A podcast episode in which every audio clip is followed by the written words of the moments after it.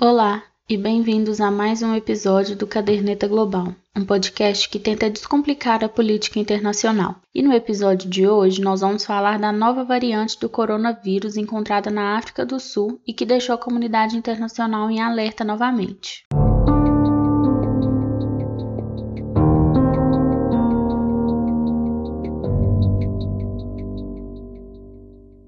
Bom, segundo a OMS, a primeira amostra dessa nova variante foi coletada no dia 9 de novembro, mas só no dia 25 de novembro que pesquisadores sul-africanos anunciaram a descoberta dessa nova cepa. Essa variante tem o maior número de mutações da Covid vistas até agora. São cerca de 50 mutações, sendo 32 delas presentes na enzima spike, que é a que o vírus usa para entrar nas células que é mais do que o dobro das mutações encontradas na variante Delta. Essa nova variante, a Omicron, foi classificada como variante de preocupação, assim como a Alpha e a Delta. Poucas horas depois da descoberta da nova variante na África do Sul, o Reino Unido fechou suas fronteiras com a África do Sul e com mais cinco países do continente africano, que são Namíbia, Lesoto, Botsuana, Eswatini e Zimbábue. Já no dia seguinte, os Estados Unidos e a União Europeia tomaram a mesma medida. Ontem, na segunda-feira, o Brasil passou a limitar a entrada de pessoas que estiveram em algum desses seis países nos últimos 14 dias.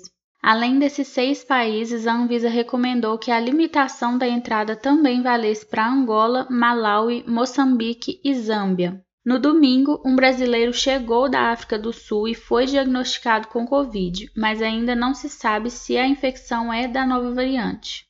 Ainda é cedo para falar se a variante é resistente a vacinas ou não, mas os resultados dos estudos devem sair em duas semanas.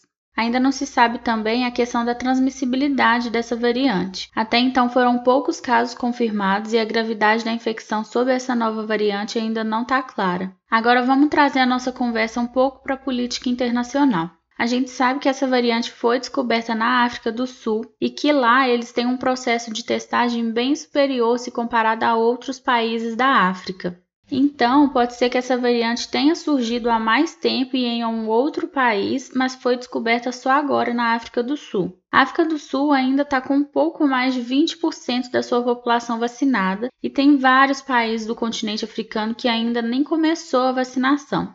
Apenas 6% de toda a população do continente africano foram vacinados. E é por isso que a África sempre foi um ponto de preocupação, porque uma vez que a vacinação está atrasada, o vírus está circulando e aí mais mutações o vírus pode sofrer, criando novas variantes. E é por isso que a discussão da desigualdade vacinal é crucial para a gente conseguir acabar com a pandemia. Enquanto tem países que já estão aplicando a terceira dose na sua população geral, há países com dificuldade de aplicar a primeira. E assim, enquanto tiver uma parcela da população global, independente de qual continente for, sem acesso à vacina, o mundo inteiro tem que se preocupar, porque essa parte que não está protegida pode minar todo o esforço dos outros países. É por isso que a OMS chegou a recomendar que os países não dessem a terceira dose na sua população sem que antes todo mundo tivesse avançado com a vacinação, porque senão esse esforço da terceira dose seria muito provavelmente em vão. E foi se preocupando com isso também que lá no início da vacinação a OMS criou o consórcio da COVAX Facility, num esforço para fazer com que a desigualdade da vacinação fosse reduzida, mas infelizmente o resultado não foi o esperado.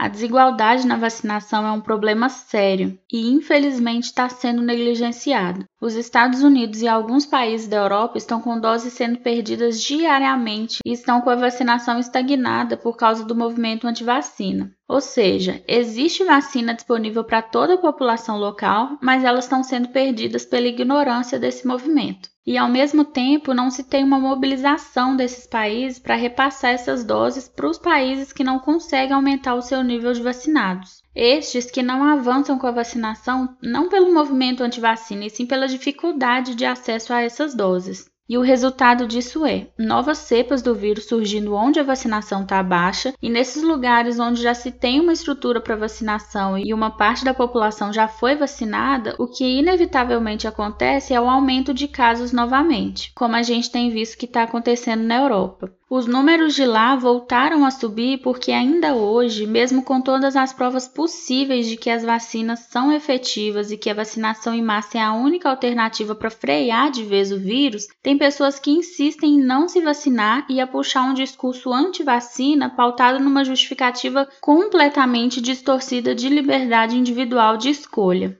Mas enfim, a gente vê, por exemplo, que esses países estão com um problema interno do movimento antivacina para resolver e acabam que eles não se preocupam muito com o resto do mundo. Mas infelizmente o sistema internacional é assim. Mesmo sendo um problema global que só vai ser resolvido com esforço conjunto para vacinação completa em todos os continentes, o local vem primeiro. Alguns líderes também não puxam para si esse esforço, seja por interesses políticos do seu público interno ou porque o esforço de puxar para si uma responsabilidade como essa, que é global, não seja de interesse nacional ou não seja viável para a posição daquele país. Mas fato é que, no final das contas, o impacto é global. Na sexta-feira mesmo, a notícia e a preocupação com essa nova variante não foi positiva para o mercado. A expectativa de que 2022 fosse um ano em que a pandemia fosse acabar e que o mercado se recuperaria agora está sendo vista com mais cautela. E a economia é feita de expectativas. Se a expectativa do mercado não está boa, a recuperação pode levar algum tempo.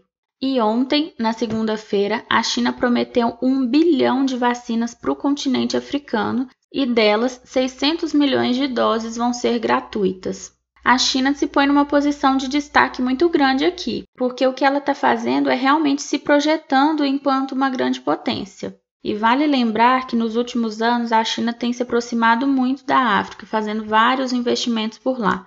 E até pouco tempo a África era bem mais próxima do continente europeu. Então não ficaria difícil de imaginar uma ajuda da vacinação vindo da Europa, por exemplo, mas não foi o que aconteceu.